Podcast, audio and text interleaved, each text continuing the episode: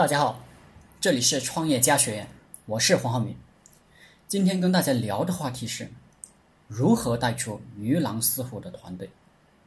第一点，不要给团队成员高底薪，给了高底薪，大家就靠底薪吃饭了，很容易导致大家没有奋斗精神。其实，那些大企业的老总，一般都是跟业绩挂靠，做得好了有奖励，做得不好。其实也赚不了几个钱，给高底薪实际上害人害己。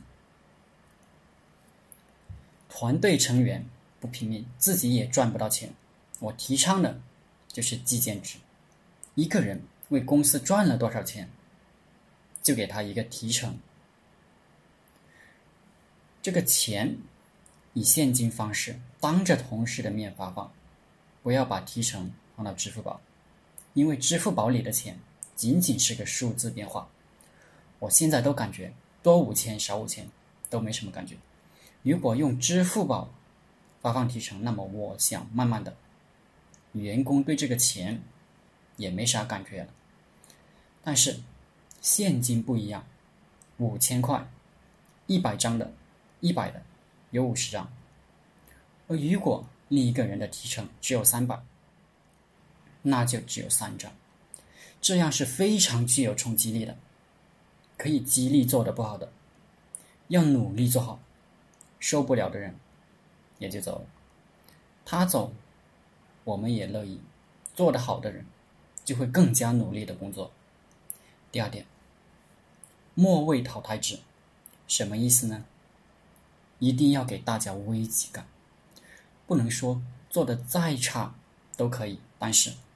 团队中最差的人，我们可以设定两个月或者四个月统一一次，统计一次。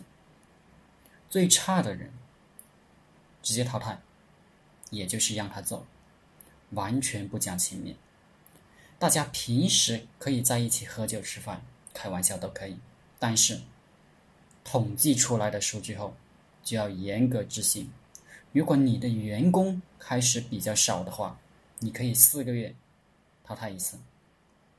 如果员工比较多，每一个月都应该淘汰一个人，加大招聘力度，不断的筛选优秀的人，淘汰弱者。第三点，招聘人选人一定是择优录取。牛逼的企业就是天天都在招聘，多找备选的人。大家要注意的是。优秀的人才是因为他本身很优秀，优秀的人并不是你培养出来的。我刚开始创业的时候，不懂这个道理，以为人是可以培养出来的。不错，十年树木，百年树人，人确实可以培养，但要一百年，我们都等不起。我刚开始创业的时候，有一个成员，自己打工都找不到什么工作，混得很差。但是呢，他也有一颗创业的心。当时我们几个人就把他吸收过来了，结果这个垃圾他，我又提供他吃，又是供他住，他还不努力工作，经常表现的不开心，埋怨我没本事，不能快速的给他赚到钱，到处在团队成员里面说我坏话。后来我忍无可忍，就叫他滚蛋了。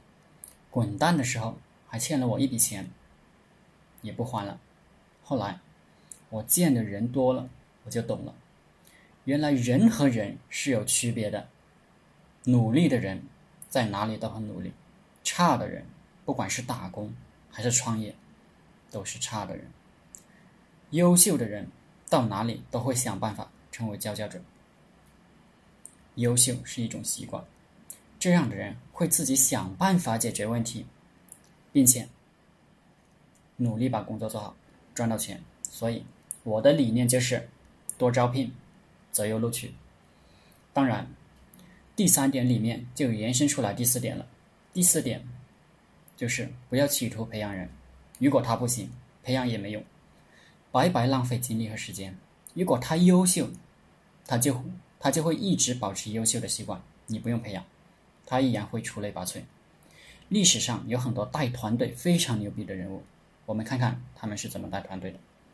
第一位，清王朝的建立者努尔哈赤，大家可以在百度里搜一下这个人，看他的百科，然后找到他的为政举措，其实也是他带团队开发市场的三个牛逼的方针：一、抗拒者杀。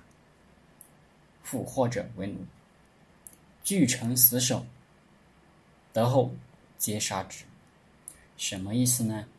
就是带团队不听话的、坚决制造麻烦的人，开除、罚款，不给好脸色。二、投降者辩护，分别编在各个牛录内，不贬为奴，不夺其不夺其财物。原来是当官的，也给官当；原来有奴隶田产的，你就继续拥有你的奴隶田产。什么意思呢？就是说，听话的人，我就不找你麻烦，该给你的都会给你，不亏待你。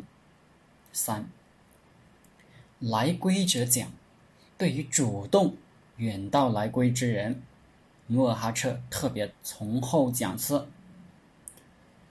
当他听说东海虎儿哈布纳喀达部长率领一百户女真来投时，专遣两百人迎接，设大宴，厚赐财物；对其他随从人员也厚赐财物，这样就让主动归顺他的人越来越多。我们带团队呢，也应该这样，就是主动帮我们做事。解决问题的人，当然要给予奖励，在允许的范围内给予厚奖，这样努力干活的人就会越来越多。第二位带团队牛逼的人，当初秦始皇。秦始皇有个制度，二十爵位制，就是他这个国家有二十个等级，从低到高，全靠杀敌才能升级。比如，你是一个小兵，但是你杀了一个军官，那么你把这个军官的脑袋砍下来，带回来，就给你升一级官，并且给你一百亩地，给你一个房子和仆人。这什么意思呢？其实就是绩效考核，就是激励制度，有业绩就有奖赏。这样士兵看到敌人的军官。就像看到了升官的文书，看到了一百亩地，看到了一个房子和仆人，他们只想赶快把这个军官的脑袋砍下来。所以，这个战争一开始，秦军就如狼似虎，杀了一个人，赶快把他的脑袋砍下来，绑在腰间，继续砍头。敌人见到这样的军队，就不敢打了。最后，就赶快投降了事，并且，秦始皇还取消了贵族世袭制，大家只讲杀了多少人，就可以得到什么奖励。至于你爸爸是干啥的，跟你没有多大关系。我们带团队也应该这样，大家只讲业绩，不讲你以前是干啥的。也就是说，你为企业赚到钱。你就能获得优厚的提成，否则什么也没有。这个制度就是有功就赏，只讲业绩。秦始皇还有一个制度，就是士兵五人一个班，如果出去打仗，你这个班里死了一个人，那么大家都要受到严厉的惩罚。如果不想受到惩罚，那么你需要将功补过，就是你们也要杀别人一个人。这个制度实际上强调了团队协作，就是避免了大家只顾自己升官，而降低团队的竞争力的一个制度。大家一合作，结果业绩更高。我建议大家多读历史。实际上，我们很多问题历史上都已经有了完美的解决方案。商业的本质就是战争，不讲人情，只讲业绩。